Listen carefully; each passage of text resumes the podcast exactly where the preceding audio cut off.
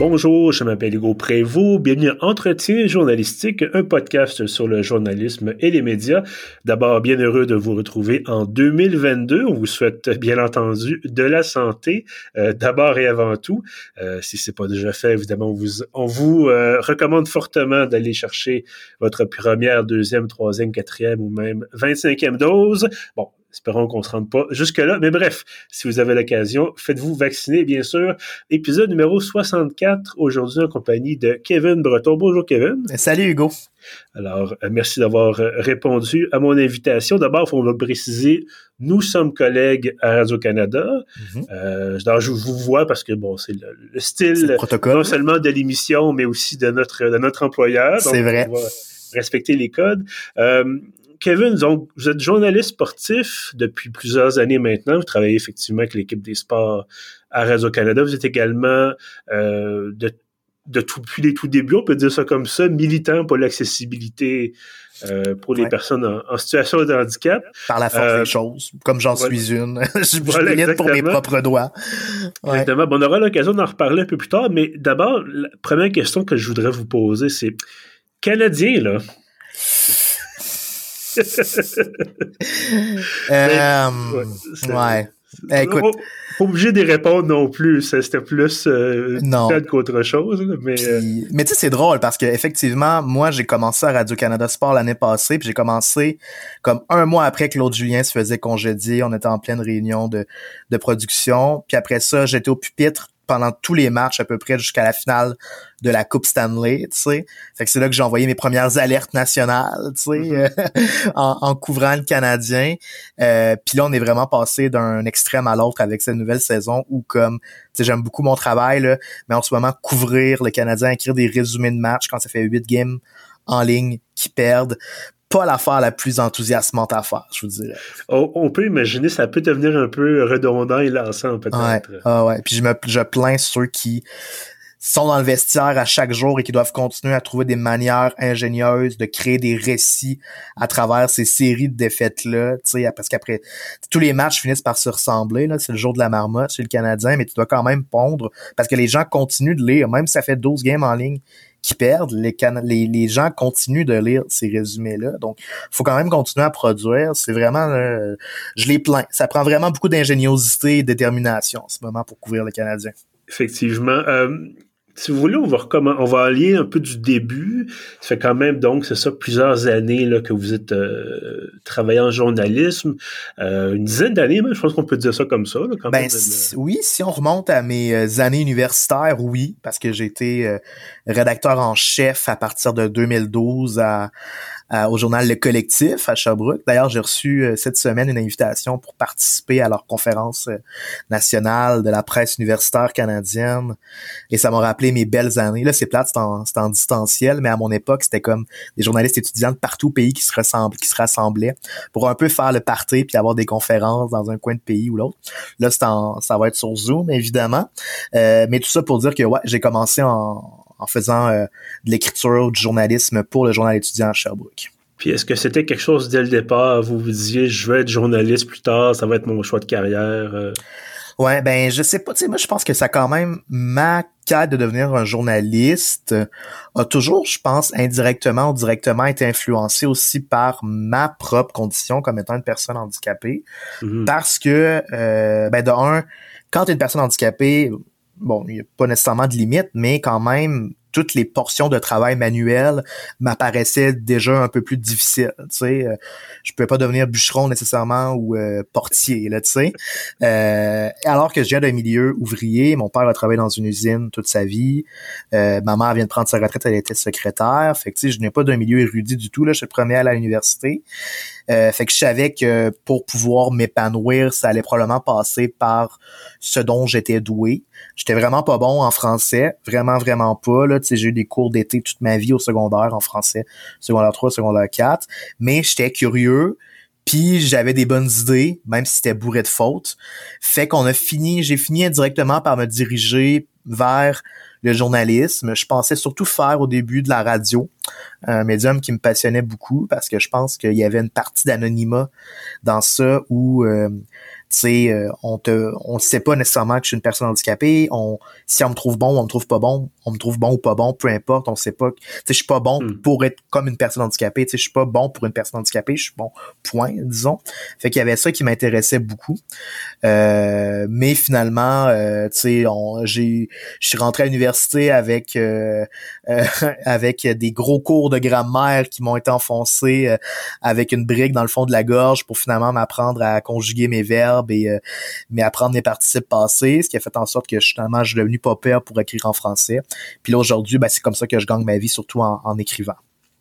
Mais c'est intéressant ce que vous venez de dire en disant c'est il n'y a pas d'incident, c'est pas parce que vous êtes une personne handicapée que vous êtes journaliste ou inversement.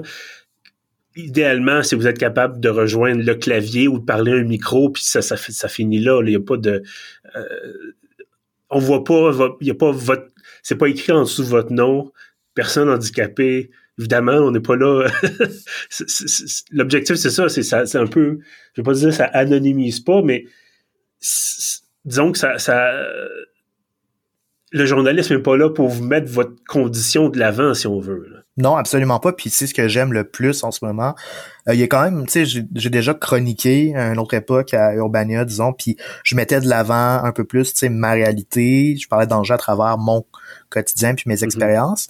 Mais là, aujourd'hui, comme journaliste, ce que je préfère vraiment, c'est justement mettre ça de côté, puis parler à d'autres personnes de leurs histoires, mais je le fais quand même avec une certaine sensibilité puis certains réflexes que j'ai développés comme personne handicapée qui je pense est une est une force aujourd'hui dans ma manière de créer des créer de raconter des histoires. Qu'est-ce que vous voulez dire exactement par euh, sensibilité? Ben, je pense que quand t'es, tu sais, ben, moi, comme personne handicapée, j'ai, disons, day one, commencé à subir des injustices parce que, tu sais, c'est peu, c'est difficile à dénier, à, à, à renier, là, le fait qu'une personne handicapée euh, vit des injustices, là, tu sais, comme tu Mhm. peux pas, euh, certains travails, certains métiers que tu peux pas occuper, euh, certains sports que tu peux pas faire, surtout moi, je venais de régions, par exemple, où ce que les services étaient vraiment peu développés, plus difficile de, de, de se déplacer, la mobilité va toujours être un enjeu, etc. Fait que ça m'a créé une sensibilité pour les injustices sociales très rapidement, tu sais.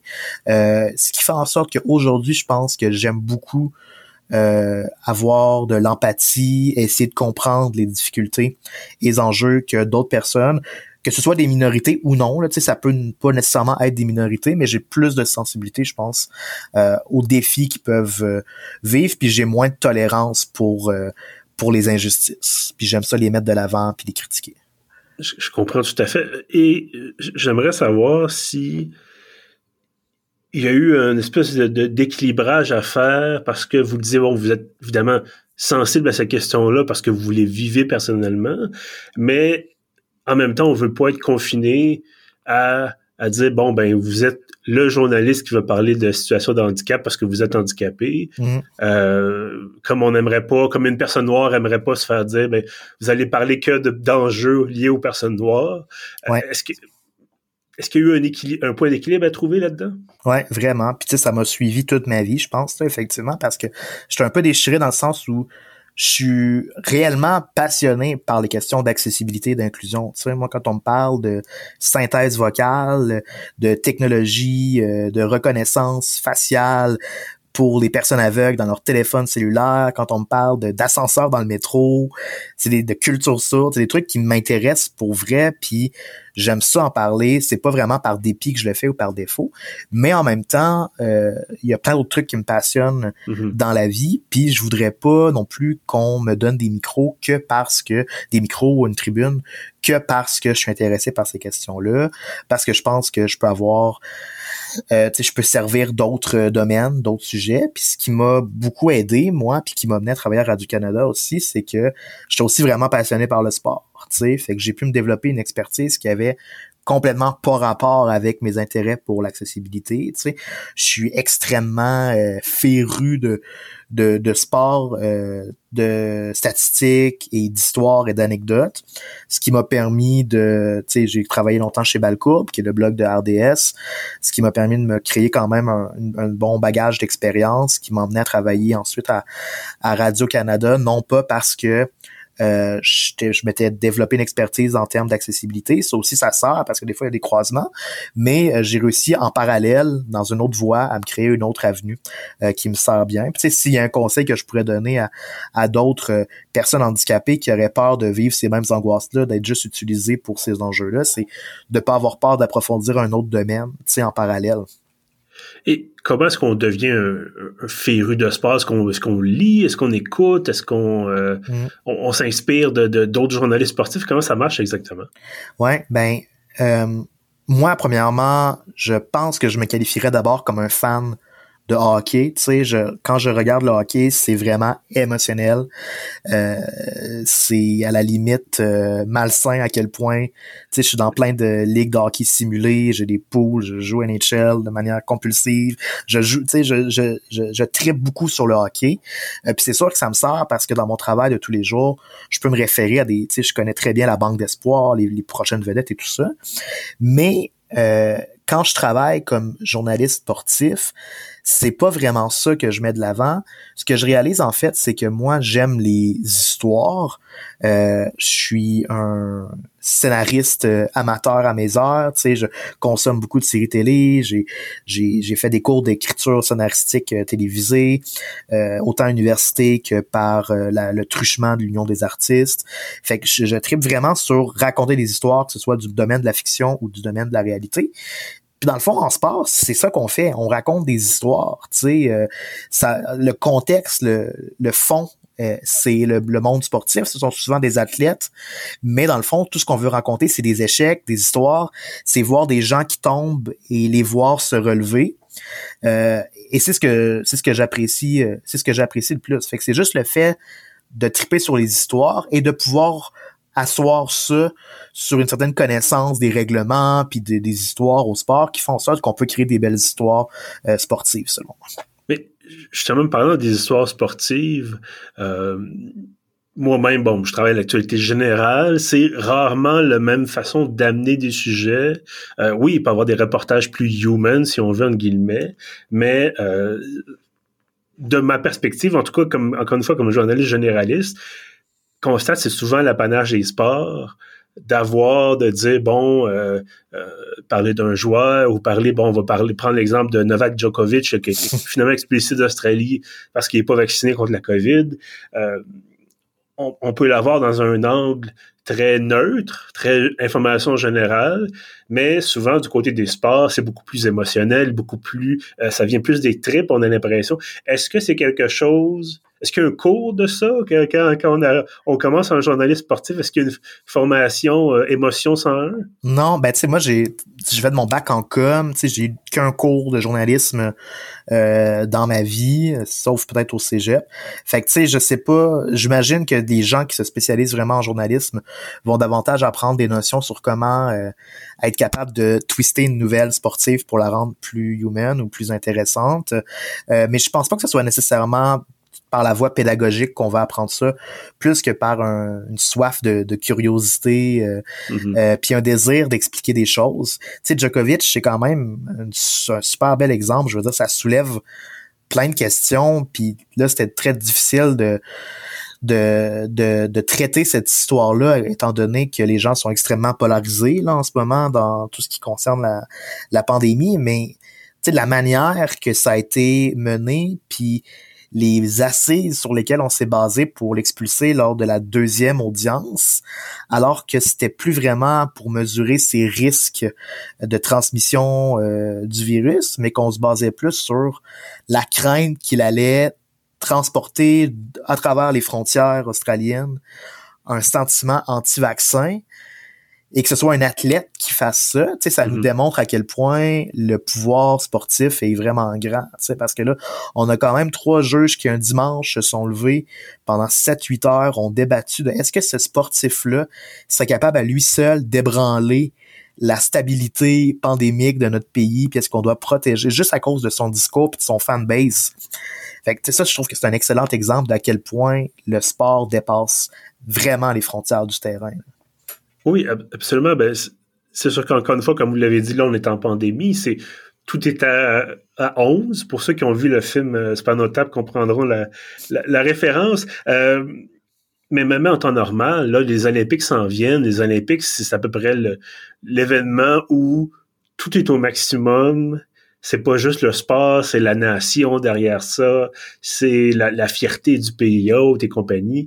Euh, est-ce que ça vous arrive des fois de dire, OK, c'est un petit peu trop, on va prendre aussi de prendre un pas de recul, euh, puis justement d'essayer de, changer un peu la façon dont vous traitez l'information pour rendre ça un peu moins euh, ça vient un peu moins des triples, c'est un peu plus, un peu plus de la tête peut-être.